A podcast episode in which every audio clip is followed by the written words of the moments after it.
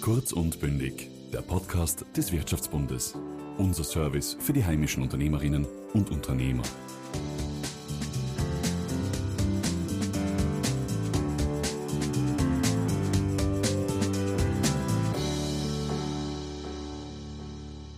Harald, du bist ja Urwiener, du bist ja in Wien geboren und aufgewachsen.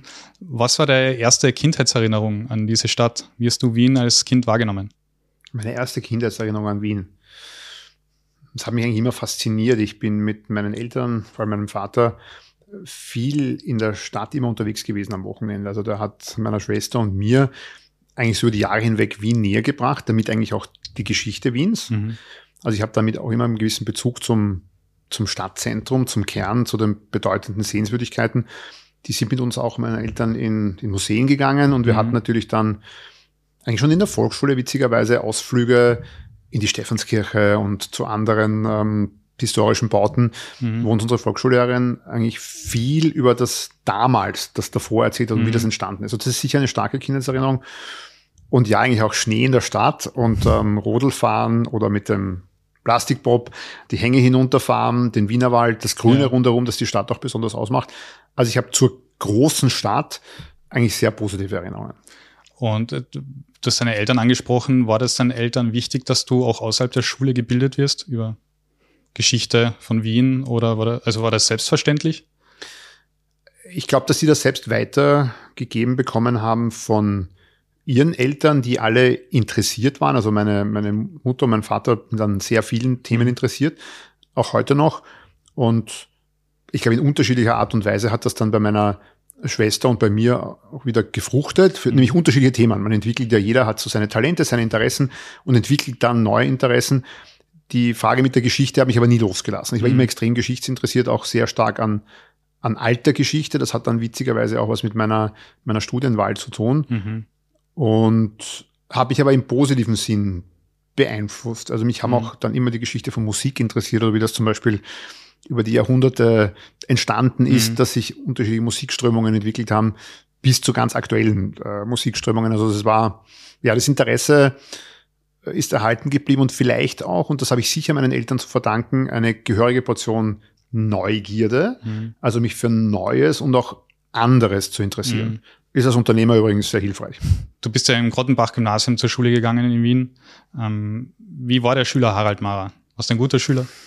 Was ein beliebter ich Schüler? War ein, ich war ein sehr guter Schüler, zugegebenermaßen aber mit einem nicht ausgeprägt besonders großen Lernaufwand. Mhm. Also ich hatte das Glück, ähm, eben ein großes Interesse für Dinge mhm. zu haben. Ja, natürlich, ich musste Dinge wie alle anderen auch lernen, das Vokabellernen in Englisch, das Vokabellernen mhm. in Latein, das Lernen des vom Lösen von Gleichungssystemen ganz genauso, aber es waren Dinge, die mich einfach sehr interessiert haben. Also wir hatten geometrisch Zeichnen in der Unterstufe, also ich war in einem Realgymnasium damals.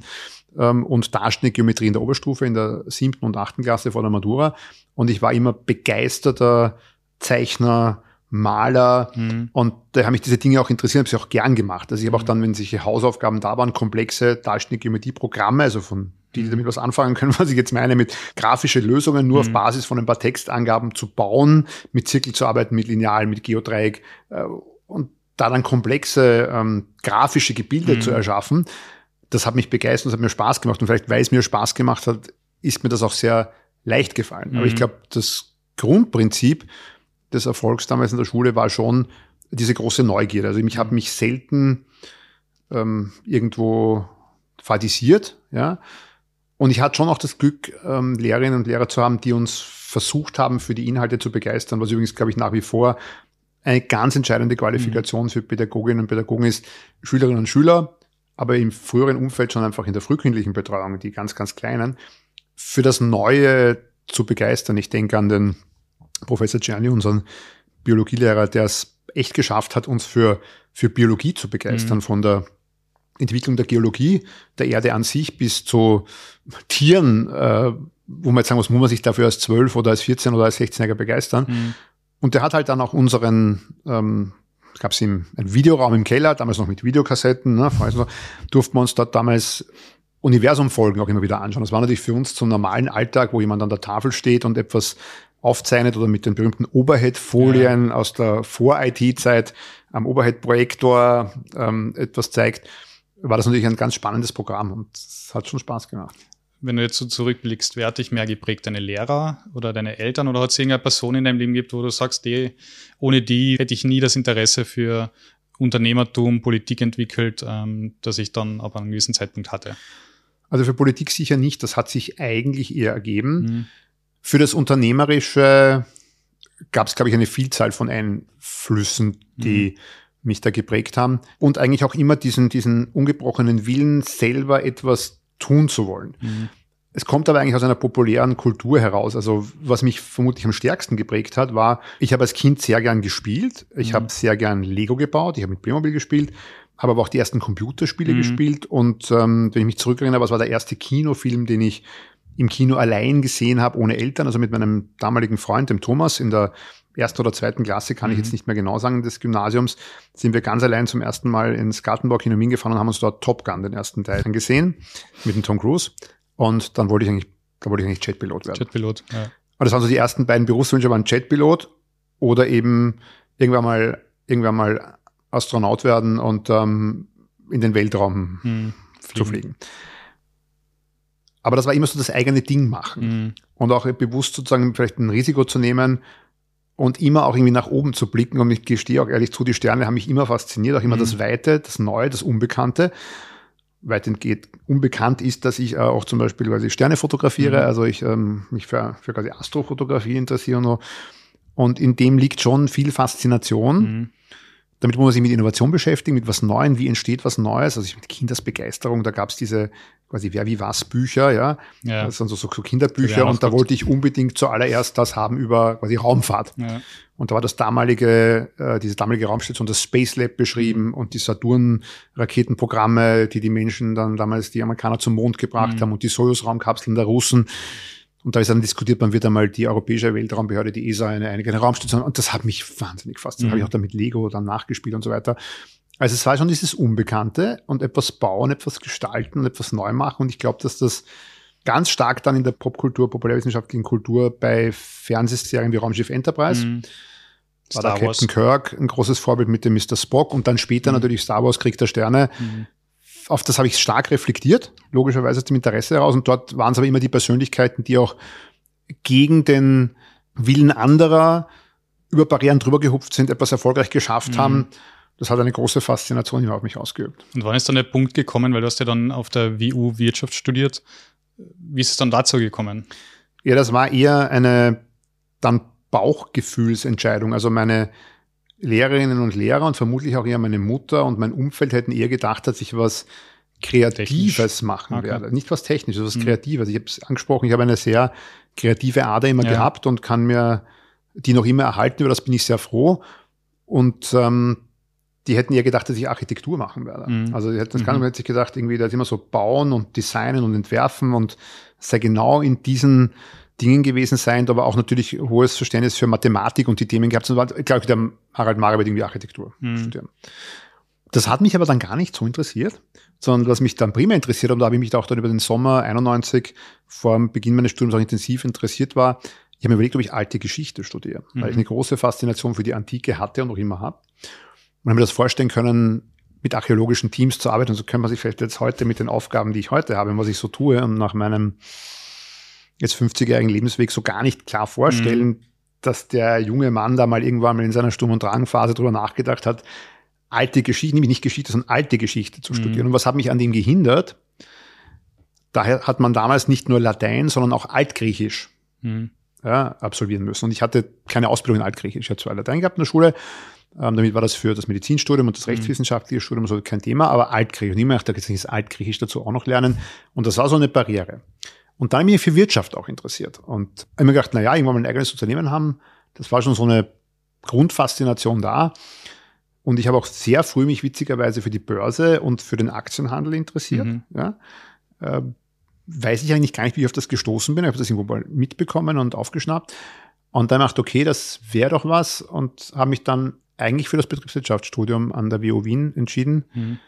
dass ich überhaupt nicht bereue. Ich glaube, ich würde das wieder machen. Es ist eine fantastische Zeit unter ganz anderen Studienrahmenbedingungen als heute. Man musste sich alles selbst organisieren. Mhm. Wir sind in den großen Massenvorlesungen am Boden gesessen, weil nicht genug Plätze da waren. Man musste semesterweise warten, dass man überhaupt Plätze in Pro-Seminaren oder Seminaren bekommen hat. Also ich glaube, die, die Studienrahmenbedingungen für Anfang der 90er Jahre sind mit denen heute 30 Jahre später null mhm. zu vergleichen. Ja. Warum, War hast, spannend. warum hast du Wien gewählt? Du bist ja in Wien aufgewachsen. Kann man ja sagen, für Studium gehe ich mal woanders hin. Nein, das war, war das für die war Ende der 80er und Anfang der 90er Jahre für die gigantische Mehrheit der Menschen, die eine Matura gemacht haben und dann über das Studium nachgedacht ja. haben, glaube ich, überhaupt kein Thema. Kein präsentes Thema. Okay. Ja, es war ein Thema dann für eine Zeit, für ein Auslandssemester mhm. in Ausland zu gehen, haben aber auch deutlich weniger gemacht als heute. Also die mhm. studentische Mobilität war unterentwickelt. Mhm. Ja. Wäre das vielleicht so wie heute, wäre das vielleicht anders. Ähm, das ist auch etwas, was ich vermisst habe, weil ich es nie machen konnte. Mhm. Ich war dann in der Hochschulschaft aktiv, das heißt, während der Zeit logischerweise macht man kein Auslandssemester. Mhm. Ich habe mich dann am Ende der Zeit dafür interessiert, habe mich dann auch beworben gehabt. Da haben mir dann die Professoren gesagt, Sie sind ja schon viel weiter, Herr Mara. Ich kann mhm. mich noch genau erinnern, ich wäre gerne an die LSI gegangen, mhm. äh, London School of Economics, nach meinem, und ich war unmittelbar vorfertig während des Studiums schon. Und dann hat der damalige Betreuungsprofessor gesagt, Herr Mara, Sie brauchen das gar nicht mehr, Sie haben alles schon gemacht, Sie sind jetzt fast fertig in einem halben Jahr. Warum soll ich Ihnen das, äh, den, den Platz dazuweisen, dass Sie noch ins Ausland gehen? Das machen Sie dann später irgendwann einmal. Ja. War ein, ein damals lachendes und weinendes Auge. Wir haben gedacht, okay, der spricht mir zu, dass ich mich da schon eigentlich ganz gut entwickelt habe. Und andererseits, warum soll ich jetzt nicht noch ein halbes Jahr dorthin gehen können? Sei es drum, hat eine andere Opportunität dann ergeben und ich habe das dann stark nachgeholt über meine Assistenz, Forschungsassistenzzeit, wo ich schon viel publiziert habe, ganz frühphasig, noch bevor ich das Doktorat mhm. fertig gemacht habe, viel auf internationalen Konferenzen vortragen konnte. Da habe ich meine damaligen Doktorväter, wenn man so will, stark gefördert.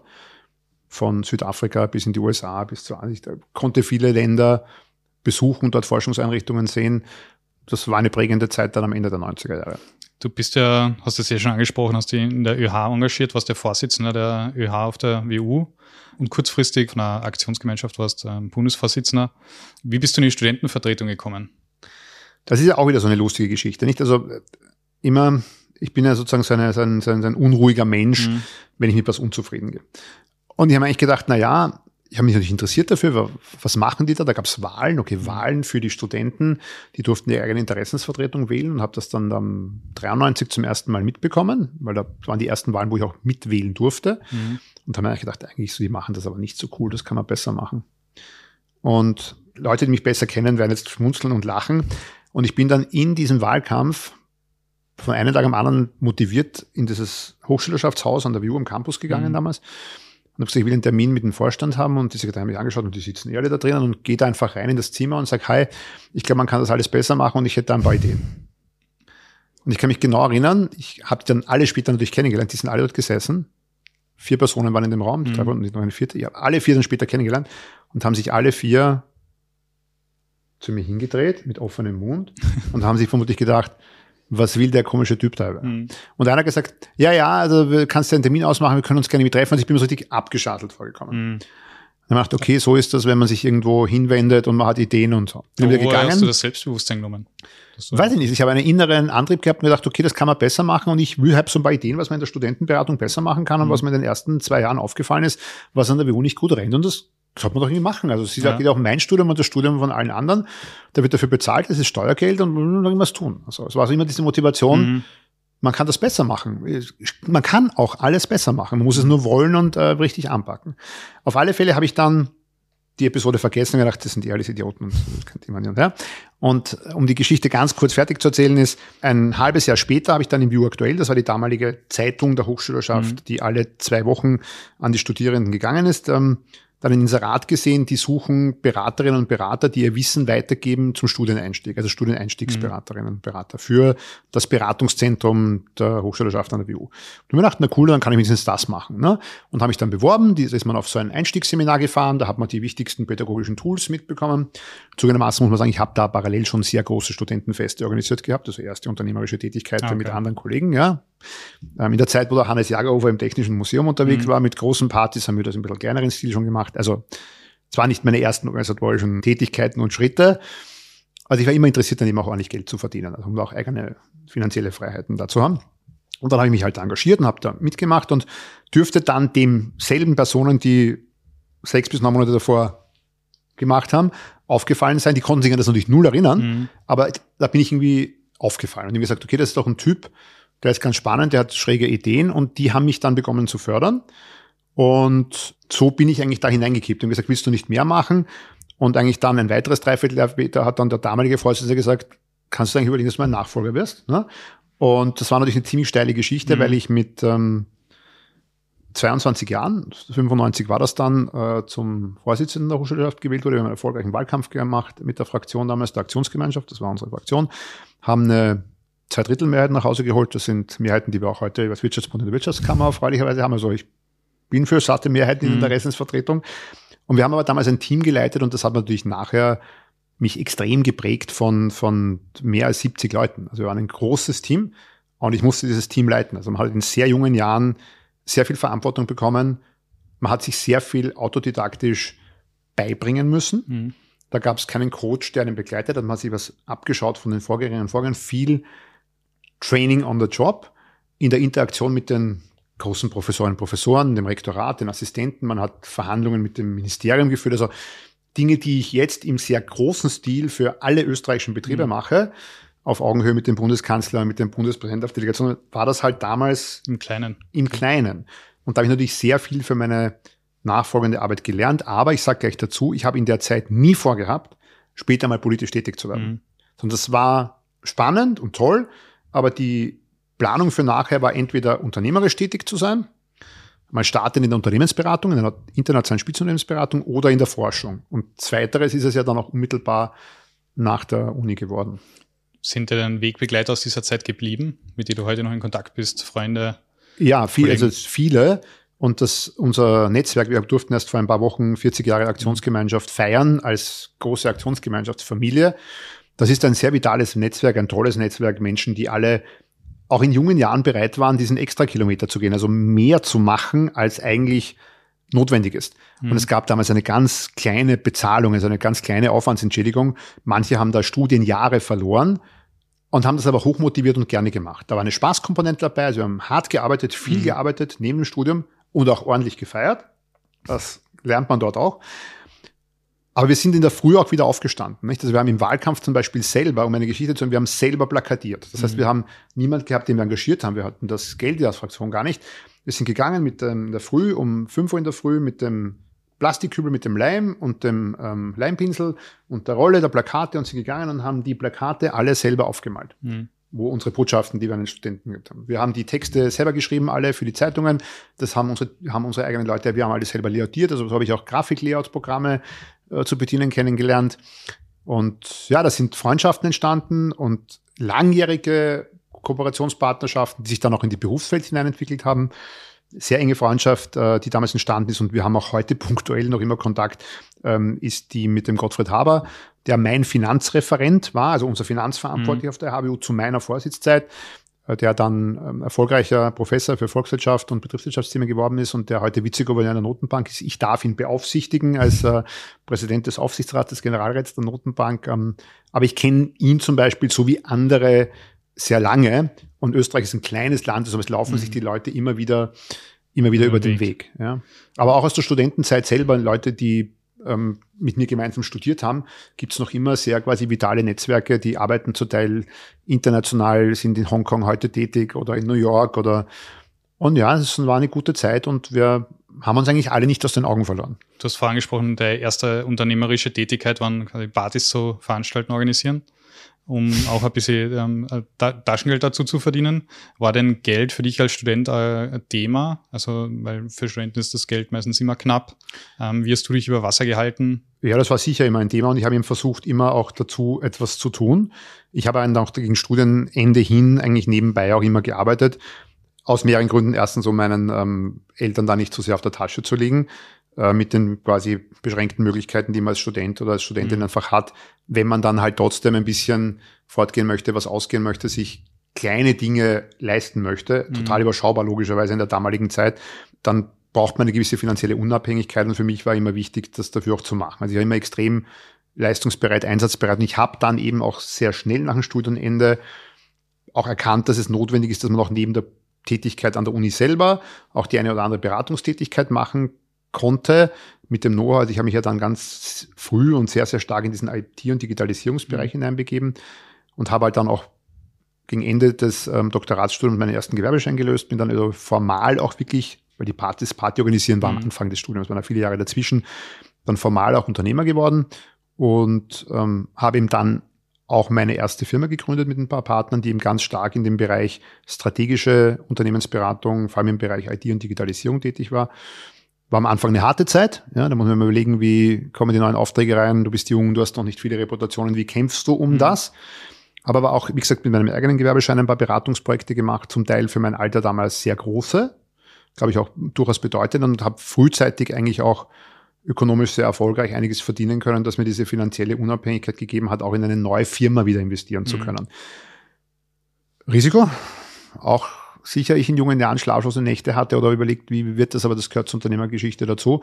Aber Geld war nie mhm. der zentrale Antriebsfaktor, sondern immer das, das Spannende, was Neues machen. Aber zugegebenermaßen, man muss auch ein gutes Geld verdienen, um Mitarbeiter bezahlen zu können. Und ja, es ist auch total okay, dann sich da was auszuschütten und aus dem heraus dann was zu sparen, um es wieder mhm. zu investieren oder etwas anderes damit zu machen. Ich halte es ja da ganz stark mit der Maggie Thatcher, die mal gesagt hat, ähm, die wichtigste Freiheit ist die Freiheit, eigenes Geld zu verdienen und dann über dieses eigene Geld auch zu verfügen. Mhm. Zu sagen, to spend it, to save it, ja, ähm, or to do whatever you like. Ja, das ist eine ganz besonders wichtige Freiheit, ähm, die uns unabhängig macht. Mhm. Ja. War, war aus deiner Sicht damals das Doktoratsstudium dafür notwendig? Also was war der ausschlaggebende Grund, dass du gesagt hast, ich bleibe noch ein bisschen auf der Uni, mache ein Doktoratsstudium, ein um, Telefonat. Mich dann, um mich dann selbstständig zu machen oder ein Telefonat mit dem damalig frisch gewählten Rektor, dem Hans-Robert Hansen, der damals dann schon seine, in seiner zweiten Rektoratsperiode mhm. war. Dem dürfte ich aufgefallen sein durch meine Tätigkeit als ÖH-Vorsitzender. Und der hatte eine positive Erfahrung mit einem Vor-Vor-Vorgänger von mir, dem Werner Landthaler, der ja bekannt ist als ähm, sehr erfolgreicher mhm äh, Biotech-Unternehmer und CEO in Deutschland jetzt, war ja auch in der Intercell davor in Österreich ähm, CFO und ist den Eingeweihten als in der Zwischenzeit global ganz toll unterwegs seiender äh, bekannt und der hatte eine ähnliche Laufbahn wie ich und hatte das Doktorat auch gemacht. Mhm. Der war dann eine Zeit lang auch bei einer internationalen Unternehmensberatung, bei der ich mich übrigens beworben hatte. Mhm. Meine Idee war eigentlich nicht in die Forschung zu gehen, sondern ich gehe raus, mache mein Magisterium fertig und gehe dann zu dieser internationalen Spitzenunternehmensberatung, bewirbe mich dort, mache den Prozess hoffentlich erfolgreich. Und in diesem Prozess kam der Anruf des damaligen Rechters zu sagen, ich suche eine rechte Hand für ein ganz tolles spezialstrategisches Projekt an der WU. Mhm.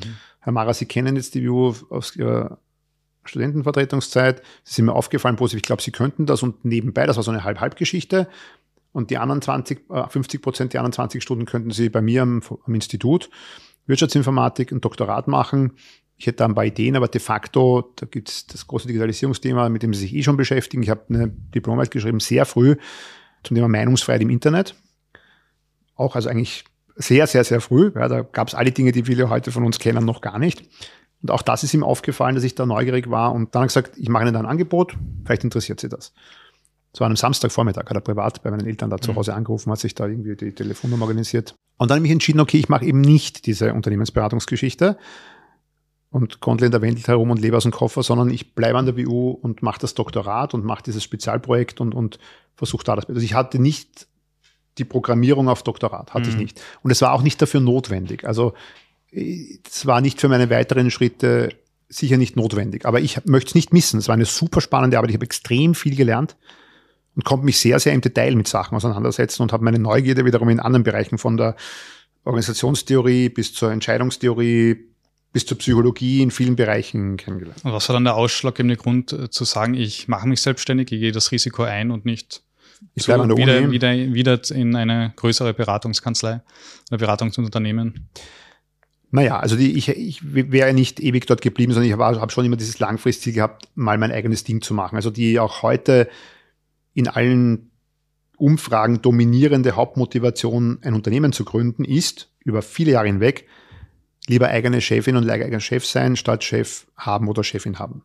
Und das, jetzt nicht vergessen, ich bin mit 22 Vorsitzender Hochschule geworden mhm. und habe einen Laden mit 70, 80 Leuten geleitet. Wir hatten Unternehmensbeteiligungen, also die Mensenbetriebs GmbH, die Service GmbH, das war das große, der große Buchhandel und der Verlag, das, der war im Eigentum. Ich habe früh gelernt, was es heißt, auch Unternehmensanteile zu verwalten. So. Mhm. Und dann bin ich nachher in eine Rolle gekommen. Ich war zwar sozusagen eine Art rechte Hand des Rektors für ein Spezialprojekt.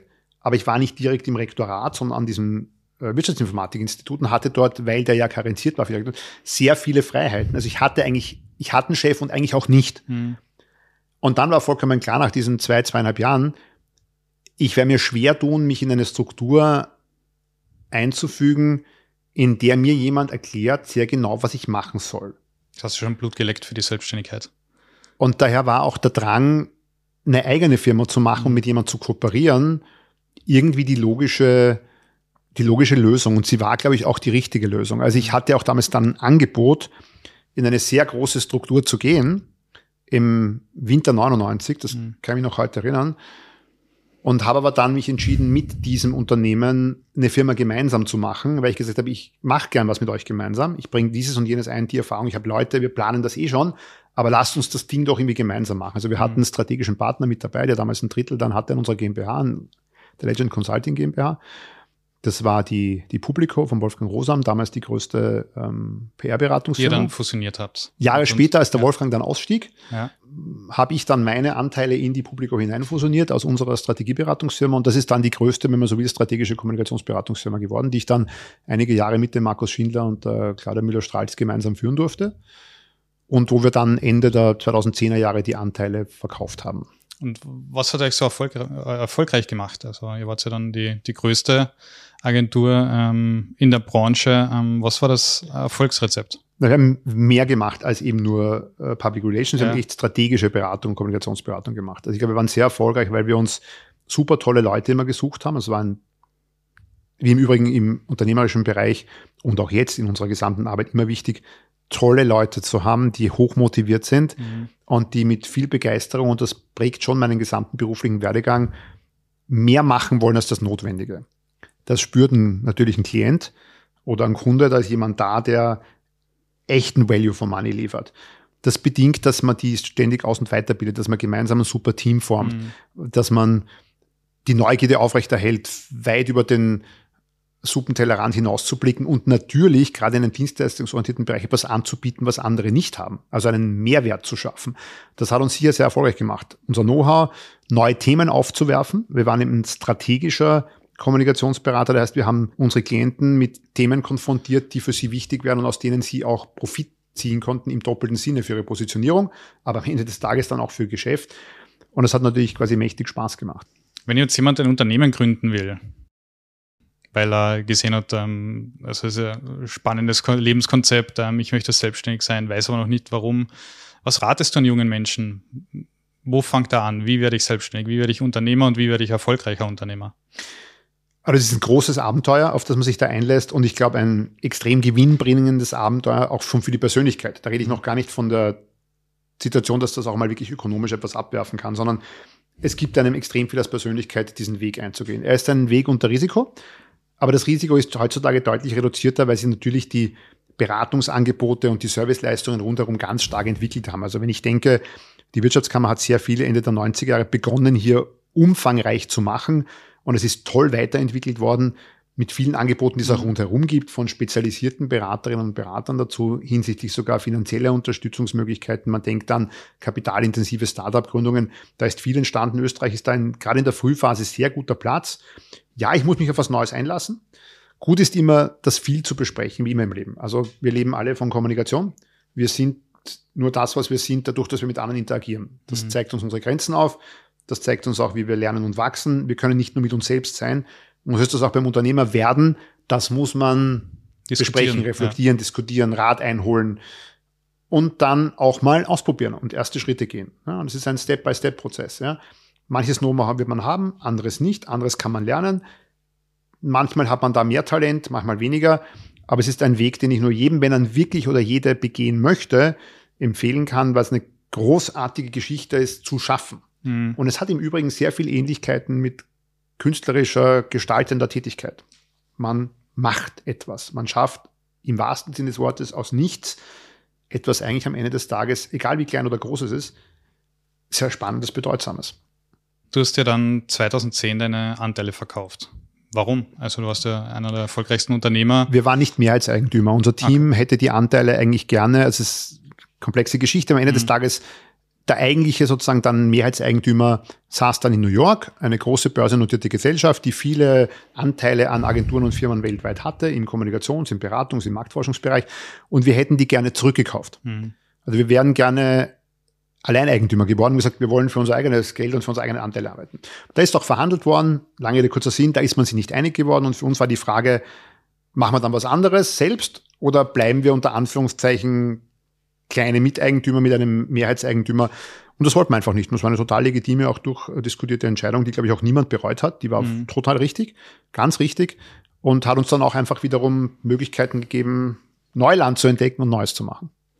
Und du hast ja seit der ÖH ja nie ganz die Politik verlassen, oder? Was doch äh, teilweise hast du im. Nein, ich habe unterschiedliche Projekte gemacht, die mit der Politik zu tun hatten. Also der Bundeskanzler Klima, damals sozialdemokratischer mhm. Bundeskanzler, hat ein Projekt aufsetzen wollen, wie bringt man sozusagen Österreich schneller ans Internet. Mhm. Und die Geschichte ist eine sehr einfach erzählte. Der war auf einer Auslands, glaube ich, Delegationsreise und da war mein, mein damaliger Chef, der Rektor eben mit, Rektor Hansen, und er hat gesagt, habt ihr nicht jemand im Umfeld, der uns da irgendwie beraten kann? Mhm. Wir setzen da gerade ein Projekt auf und der lange Rede, kurzer Sinn, der Hansen hat mich empfohlen. Er hat gesagt, ich habe da einen jungen Mitarbeiter, der ist da hoch engagiert, vielleicht ist der was für euch. Und ich habe dann über Viktor Klimas Team aus der bürgerlichen Aktionsgemeinschaft kommen. Das ja. war, ich habe dann einen Anruf bekommen aus dem Generalsekretariat der Volkspartei. Wie kannst du, der da eigentlich doch ein bürgerlicher ist, kurz vor der Nationalratswahl 99 für den sozialdemokratischen Bundeskanzler ein Projekt arbeiten? Ich habe gesagt, das ist ein Projekt. Ich, mache bin nicht politisch tätig. Mhm. Das ist politisch. Oh Gott. Ich habe es trotzdem gemacht, war mir relativ egal. Ähm, und das war ein sehr großes Projekt. Das hat geheißen Go On Österreich ans Internet und haben mit einem Projektteam, da waren Agenturen dabei und viele Unternehmen, die wir dann auch mit dazugeholt haben. Das war einer meiner zentralen Tasks. Also ich mhm. hatte eben über meine Uni-Institutspositionierung und das Kontakthalten mit großen und eben vor allem IT-Unternehmen, also der Firma Microsoft oder Compaq gab es noch damals mhm. als großen Computerhersteller oder den großen Mobilfunkanbietern der ersten Stunde oder Telekommunikation, die es heute gar nicht mehr gibt, die UTA zum Beispiel oder so, mit denen hatten wir allen Kontakt und die haben wir dann auch alle gemeinschaftlich in diese Plattform hineingeholt und da sind ähm, ganz spannende Dinge damals 99, 2000 passiert. Das war ein so ein großes Projekt. Aber die Politik hat dich nie losgelassen naja, losgelassen. Ich wollte eigentlich am Anfang nicht ähm, da irgendwie dann politisch tätig sein nach meiner Hochschulschaftszeit. Ich bin dann eben wegen dieser Spezialisierung in dem IT-Bereich dann auch nochmal in das E-Government Board der Bundesregierung mhm. berufen worden. Das war dann Jahre später, 2002, 2003 unter der Regierung Schüssel. Da war ich sozusagen als ein Fachexperte mit dabei. Das war ganz spannend. Konnte man sich alle drei bis sechs Monate, hat so eine Spezialbeiratssitzung im Bundeskanzleramt gegeben.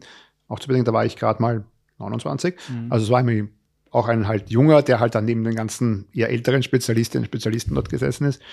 Aber da war ich auch noch nicht besonders motiviert, ähm, irgendwie wieder was zu machen. Aber mich hat das Thema, wie sich das Land entwickeln soll und welche Richtung es gehen soll und auch die Wirtschaft nicht losgelassen. Und das ist dann wieder befeuert worden, sage ich mal so in der eh eigentlich so rund um unseren, um unseren Verkauf der Firmenanteile zu sagen, da vielleicht mal wieder bisschen, bisschen mehr zu machen. Ja.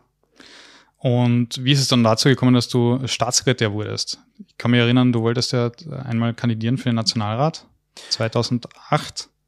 Na, ich wollte 2013 kandidieren. 2013. Ich habe 2008 war sozusagen so eine Idee, da habe ich sozusagen rumgespielt mhm. und das war übrigens auch eine, eine Zeit, wo ich wieder bisschen mehr Kontakt hatte mit ähm, ähm quasi Spitzenpolitik hm. und dem vor allem bürgerlichen Umfeld der Volkspartei. Und bin auf Veranstaltungen gegangen. Wir haben zum Teil selber ja auch Beratungsleistungen hm. für solche Institutionen gemacht. Und da kam dann irgendwann mal die Idee des Peter Haubners und des Peter McDonalds. Der Peter Haubner war Generalsekretär im Wirtschaftsbund, der äh, Peter McDonalds sein politischer Direktor. Da ging es um die Nachfolge des Johannes Dietz als Präsident der Julius Raab Stiftung. Also wen suchen wir da, der ehrenamtlich diesen Think Tank wieder unter Anführungszeichen aus dem Dornröschenstraf holt und, und das haben sie mit mir diskutiert und mir angeboten. Und das war eigentlich dann, wenn man so will, die Einstiegsdroge oder das Einstiegsticket oder das Amüsgöl für alles andere, was ich dann nachher gemacht habe. Mhm. Ich habe dann diese Stiftung einfach von Grund auf, wenn man so will, wieder neu aufgebaut, mit viel Grundlagenarbeit, die ja eh hinlänglich bekannt ist, vielen Publikationen, vielen Veranstaltungen, vollkommen neuen Netzwerkaufbau. Und da bin ich natürlich dann auch Präsidiumsmitglied im Wirtschaftsbund-Präsidium geworden, habe mich dort immer aktiv eingebracht, war ja auch da nicht von irgendjemand abhängig, mhm. also unternehmerisch unabhängig kann man ja sagen, was man will.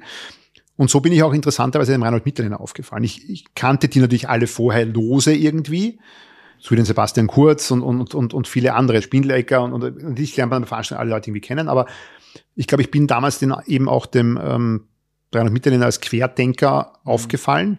Ich wollte ja dann 13 tatsächlich, den Entschluss hatte ich dann im Frühjahr gefasst, wie dann klar war, dass am ähm, 13 gewählt wird, dass ich eigentlich probieren möchte, in Wien für das Nationalratsmandat zu kandidieren in einem Wahlkreis. Da ging es dann darum, dass man Unterschriften sammeln musste. Die Wiener ÖVP hat entschieden, wir machen so eine Art äh, Vorzugsstimmensystem überhaupt mal für die Kandidatur. Da habe ich dann das relativ professionell amerikanisch angelegt. Das hat dann ein paar Leute äh, eine Freakout-Nacht, ähm, glaube ich, irgendwie äh, ermöglicht, dass die festgestellt haben, oh Gott, der Mara legt das wirklich professionell an. Hochprofessionell mit einem Team gemacht und aufgesetzt. Mhm. Und dann ist das System on the fly verändert und sagt dem Motto, das ist gar nicht mehr so wichtig. Da habe ich schon über 2000 Unterschriften gesammelt gehabt, nur für die interne Kandidatur. Da wollten sie mir dann Listenplatz 10 anbieten, den habe ich dann dankend abgelehnt und sagt, thanks, brauche ich nicht. Manche im Umfeld haben gedacht, das wird mich jetzt irgendwie knicken, aber ich mache, mhm. nein, wenn man halt nicht will, will man mich nicht. Und überraschenderweise darauf dann ein Jahr später, im Sommer 14, als der Michael Spindlecker dann Ende August zurückgetreten ist und Reinhard Mitterlehner dann übernommen hat, war ich eigentlich ganz stark dahinter. Wir haben dann so einen programmatischen Prozess, den Evolutionsprozess aus der Stiftung heraus schon aufgesetzt gehabt mit vielen klugen, jüngeren Köpfen, die da mit dabei waren.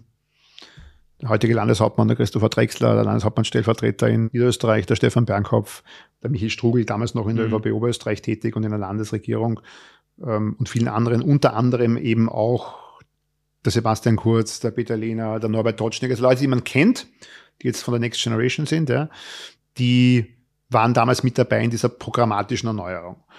Und die habe ich schon ganz stark mit angeschoben und vorangetrieben. Also war ich schon der Spiritus Rector und ich glaube, das hat den Reinhard Mitterlehner irgendwie angesprochen und ich kann mich noch genau erinnern, wie damals Ende August dieser Anruf kam. Ich war gerade in Alpbach am Weg zurück nach Wien und wir haben dann telefoniert und er gesagt, das wäre so seine Idee. Er braucht jemand, der kein äh, Ja-Sager ist, er braucht niemand, der sich einschleimt. Und wir hatten eigentlich nie so ein, das wissen ja viele, gutes, offenes Verhältnis in der Zeit davor, weil ich ihn oft und viele andere immer kritisiert habe. Und er hat gesagt, nein, genau, er will jemanden, der eben nicht Ja sagt. Er will jemanden, der mit ihm Ideen Ping-Pong spielt. Er will jemanden in die Regierung holen als Staatssekretär für das Neue, für Innovation, mhm. für Digitalisierung, für Forschung, für Wissenschaft, für die Start-up-Welt. Und da habe ich gedacht, okay, das ist eine spannende, spannende Aufgabe und habe dann schon gut überlegt, ist es ja nicht leicht. Also du hast, es ist ja dann die Entscheidung, will ich hauptberuflich Politiker sein oder weiter Unternehmer, oder? Also wäre ja logisch die eine der schwierigsten Fragen für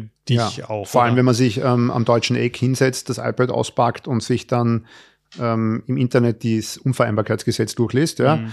und sich die Regeln für politisch Tätigsein anschaut. Also das darf man alles nicht, man muss alles zurücklegen, kann eben nicht nur unternehmerisch tätig sein, das wird einem dann so richtig bewusst, dass es eigentlich ein Gesetz oder Rahmenbedingungen, die gebaut worden sind, dass im Idealfall kein Unternehmer äh, Politiker wird. Ne? Also es ist schon irgendwie sehr prohibitiv, wenn man für eine Zeit lang das ganz stark auseinanderhalten muss. Ich glaube, das ist gut so, ja. Und ähm, aber man muss sich dessen bewusst sein. Mhm. Ne? Da gibt's keine verschwimmenden Grenzen, sondern die sind hart. Und ich habe dann mir das gut überlegt, mit der Familie auch besprochen und habe dem Herrn Bitterlin versprochen gehabt, wenn der Gummi meiner Räder Wiener Boden erreicht hat, ich kann mich noch genau an die Formulierung erinnern, werde ich ihn anrufen und sagen, wie ich es mache oder nicht. Also ich hatte nicht lang. Ich hatte vielleicht vier Stunden zum, zum Entscheiden. Aber ja so eine Autofahrt, wenn man selber fährt, ganz allein von Tirol über das deutsche Eck nach Wien, kann lange sein, wenn man über Dinge nachdenkt. Ich habe mich mit ein paar Leuten beraten am Telefon, soll ich das machen oder nicht. Ich habe es gerne gemacht, ich habe es nicht bereut, aber mir war vollkommen klar, ich mache das auf Zeit. Also ich weiß, wenn etwas ein Joghurtdatum hat, also es wird schlecht, mhm. es ist abgelaufen, dann, dann darf man das auch nicht länger machen. Also ich habe immer gewusst, wenn ich das mache, in die Regierung gehe, ich werde das nur auf Zeit machen und ich glaube, dass es auch für die, für die Hygiene und für das demokratische System gut ist, etwas nur in einem bestimmten Zeitraum zu machen. Man kann es wieder machen, man kann es anders machen, aber ich glaube, es ist wichtig, man darf das nicht ewig machen. Mhm. Du bist ja in 2017 Christoph Leitler als äh, Wirtschaftskammerpräsident nachgefolgt. Waren da die gleichen Fragen, die dir durch den Kopf gegangen sind wie damals als Minister? Oder war das für dich ähm, quasi Na, das war eine steile Lernkurve. Ein, ein Traumberuf, den du vielleicht auch schon angestrebt hast? es ist eine steile Lernkurve. Ne? Also es ist irgendwie, wenn man in der Regierung ist, ich war Staatssekretär, ich durfte mhm. eine Zeit lang auch Minister sein und ähm, durfte natürlich dann Österreich auf europäischer Ebene, auf europäischen Ebene, auf den Räten vertreten. Ich durfte Wirtschaftsdelegationen, große Delegationen anführen. Ich habe viel gelernt, wo ich dann im Spiegel gesehen habe, in der Zusammenarbeit mit der Wirtschaftskammer, das ist nicht so unähnlich mhm. äh, der Rolle des wirtschaftspolitischen führenden Kopfen des Landes, des obersten Unternehmerinnen und Unternehmervertreter, der ja auch de facto die Betriebe und damit die Mitarbeiterinnen und Mitarbeiter und damit auch deren Familien irgendwie mitbedenken und repräsentieren muss. Mhm. Das ist schon eine spannende Aufgabe, ist auch eine gewählte Aufgabe. Also in der Fraktion wird man gewählt und die unterschiedlichen Fraktionen treten gegeneinander bei der Wirtschaftskammerwahlen an. Also es hat mich sehr stark an die ÖH-Zeit erinnert. Also ich konnte einen Einblick bekommen und es hat mich schon fasziniert, was da die Wirtschaftskammer unter Christoph Leitl macht, aber das war jetzt nicht programmiert. Mhm. Und es wäre natürlich auch die Möglichkeit gewesen, 2017 nach der gewonnenen Wahl in der Bundespolitik zu bleiben. Die Möglichkeit hätte es gegeben, wollte ich aber nicht. Und ich kann auch ganz mhm. klar sagen, warum. Ich habe dann 2016 im Herbst, als Christian Kern und Reinhold Mitterlehner entschieden haben, sie machen diese Dienstags, Mittags Ministerratskommuniqués, Foyers nicht mehr. Also heißt nach den Ministerratssitzungen die Pressekonferenz. Das haben sie den beiden Regierungskoordinatoren vererbt, also dem Thomas Trotzter und mir, über Nacht einmal. Und ich durfte das fast ein Jahr lang machen. Und zugegebenermaßen, da ist der Bekanntheitsgrad innerhalb kürzester Zeit vom unbekannten Staatssekretär zum Regierungskoordinator so angestiegen. Da kann man dann nicht mehr einkaufen gehen und nirgends mehr hingehen, weil einem plötzlich kennen einen fast alle. Ja, das muss, mit dem muss man auch umgehen können. Und es wird dann irgendwie speziell, wenn beim Biller im Einkaufswagen jemand hinter einem steht und dann, wenn mit der Familie einkaufen ist, hineinfotografiert und sagt, das äh, kaufen Sie jetzt aha ein, um das Geld, das ich Ihnen bezahle. Ne? Ist für einen Unternehmer, der schon sehr viel Steuern bezahlt hat in seinem Leben, auch für Unternehmensanteile, die er verkauft hat, für, ist es ein eigenwilliges Gefühl, oder wenn man in einem Bundesland beim Besuch gerade mit Bekannten ähm, mhm. in einem Wirtshaus sitzt und es setzt sich jemand dazu und sagt, schenken Sie mir doch ein Glas allein, äh, weil das ist den Wein zahle ja eh ich und so. Das sind schon so eigenwillige Erlebnisse, die man hat und da stellt man sich dann mit der Familie und dem Umfeld irgendwann mal die Frage, will man das auch so? Und man hat ja auch eine Verantwortung gegenüber dem Umfeld und man will bestimmte Dinge schon, dass sie auch privat sind. Und das ist eine schwierige Gratwanderung und ich beobachte auch mit sehr viel Argwohn diese hetzerischen Debatten zum Teil in den Sozialmedien, die ja vollkommen aus dem Ruder gelaufen sind, mhm. wo Leute vorverurteilt werden. Also man muss dann schon eine harte Haut haben. Habe ich gelernt während der Hochschulhaftzeit, dass wenn man plakatiert und es wird dann drüber plakatiert und man reißt das Plakat hinunter, weil man das eigene wieder rauf tun will und reißt sich die Hände auf, weil andere Fraktionen Glassplitter in den Leim hineingetan haben, dann lernt man das auf die harte Tour. Oder wenn andere einen auf der Hauptstiege der WU anspucken und sagen, ich vertrete eine andere politische Meinung oder wir Äpfel verteilt haben und die Leute werfen einen Äpfel auf den Kopf. Also wenn man, ich glaube, frühzeitig lernt, mit einer sehr harschen Form von Kritik umzugehen, macht einen das auch gewisser Art und Weise widerstandsfähig. Es darf einen nur nicht kalt lassen. Mhm. Und man muss auch auf das Umfeld achten, die Mitarbeiterinnen und Mitarbeiter, die vielleicht nicht diese, diese Härte haben oder das entwickelt haben. Und daher ist es schon, das habe ich alles mitbedacht und dann mir gedacht, naja, wie die Opportunität da war, damit den Kreis schließend und der Christoph Leitl gesagt hat, er hört jetzt auf, es geht um seine Nachfolge, dann habe ich halt aufgezeigt und gesagt, das würde mich interessieren und, und war ein zufälligen Zeitfenster, das damals offen war. Er wollte eine Generationenveränderung und die Mehrheit der Bundesländer, der Entscheider in der Wirtschaftsbundfamilie wollten das auch und haben mir das Vertrauen ausgesprochen und ich mache das seither sehr gerne mit einer großen Begeisterung, hoher Motivation, großer Leidenschaft für das Land tätig sein zu dürfen. Und wie lange noch? Ich glaube, das steht in den Sternen, aber das hat sicher auch ein Joghurtdatum. Also das muss man, muss, ich glaube, es ist wichtig, dass man das nicht ewig macht. Ich glaube, das ist eine ganz entscheidende Botschaft. Ich bin jetzt gewählt bis äh, 2025 als Wirtschaftskammerpräsident und habe noch einiges vor. Also ich habe jetzt nicht irgendwie vor, ähm, das über Nacht zurückzulegen, sondern wir haben mit meinen Kolleginnen und Kollegen in den Bundesländern noch äh, Großes vor. Es ist eine große Umbruchzeit und es macht viel Spaß. Jetzt kommen wir zu ein paar persönlichen Fragen, weil es gibt ja wenn man fragt, so im Bekanntenkreis oder Freundeskreis, was würdest du gerne Harald Mara fragen, dann kommen ähm, viele Sachen. Zum Beispiel deine, deine Liebe zu Star Wars. Woher kommt die? Das hat sich, glaube ich, zufällig ergeben. Einmal in einer Videothek. Das gab es damals noch. Ja. Das war eine der ersten in Wien, kann ich mich erinnern. Mein Vater hat erzählt, es kommen jetzt diese Videorekorder. Wir hatten da noch gar keinen zu Hause, aber meine Großeltern hatten einen.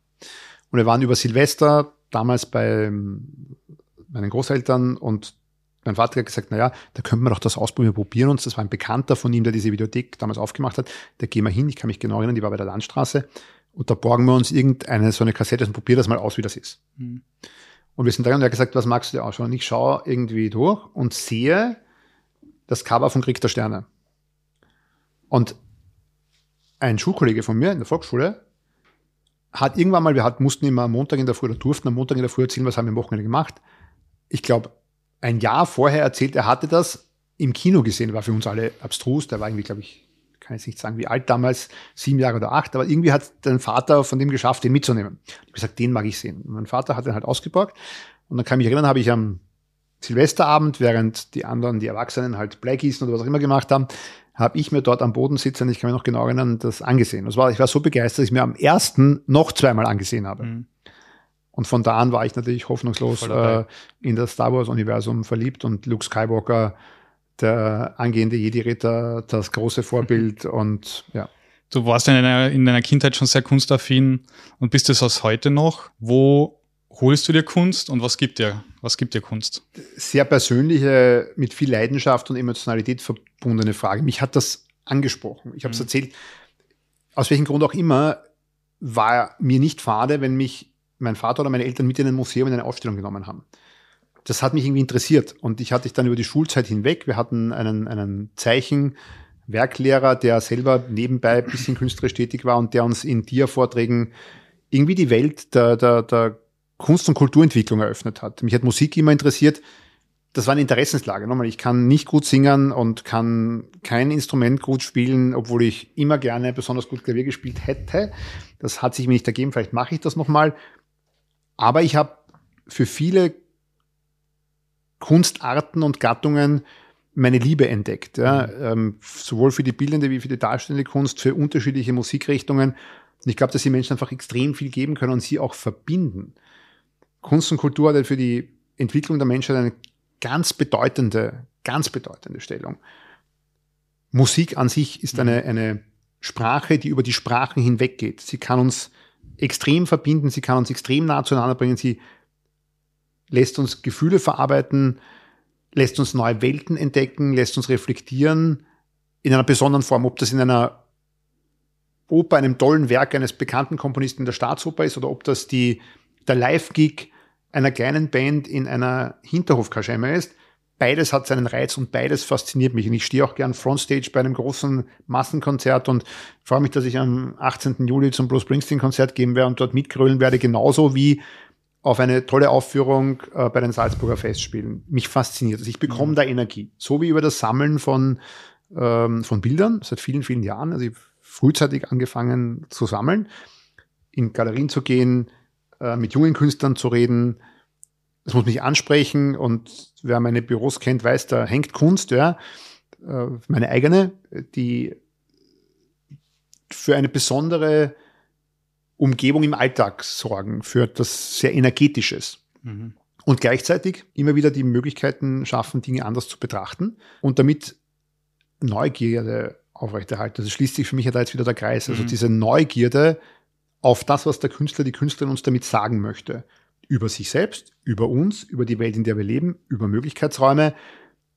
Die ist ja hochmotivierend und ich fördere damit auch oft gern mal ganz junge Künstler, die niemand kennt, weil wir die einfach ansprechen.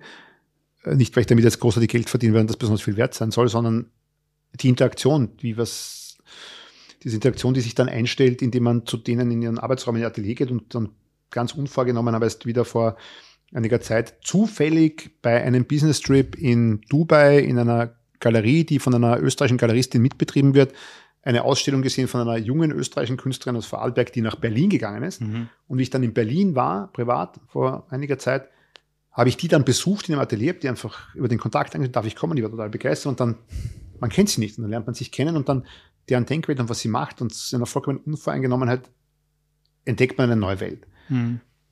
Und ich glaube, dass das für Unternehmer und Unternehmer sein ganz spannendes Sehr spannend ist. Oder für das Leben an sich.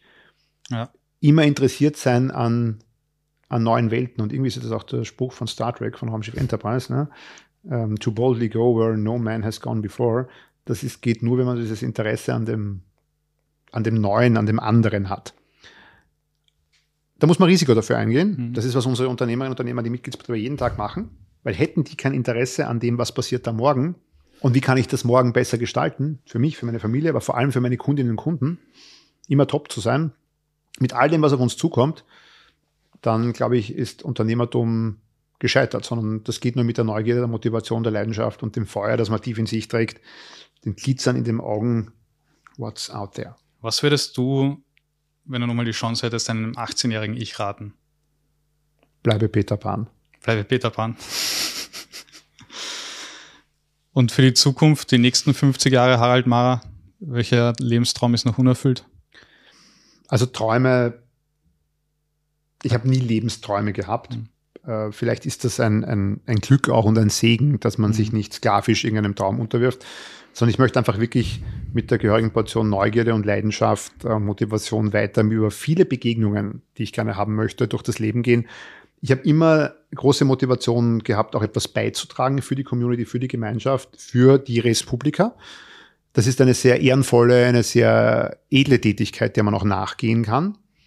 Trotz aller Schwierigkeiten in diesen Social Media Bubbles mhm. und wie man beschmutzt und beworfen wird und was auch immer, das muss man sein lassen und man muss da sehr geradlinig seinen Weg gehen und sagen, es braucht Menschen, die trotz all dieser Widrigkeiten sich für andere, mit anderen gemeinsam einsetzen. Da gefallen mir ja immer die äh, Sprüche, die es aus ähm, Hollywood-Movies gibt, wie den äh, oder den zugrunde liegenden Büchern, zum Beispiel der drei Musketiere, nicht also einer für alle, alle für einen. Mhm. Er steckt ja in vielen immer sozusagen ähm, Teamarbeit drinnen.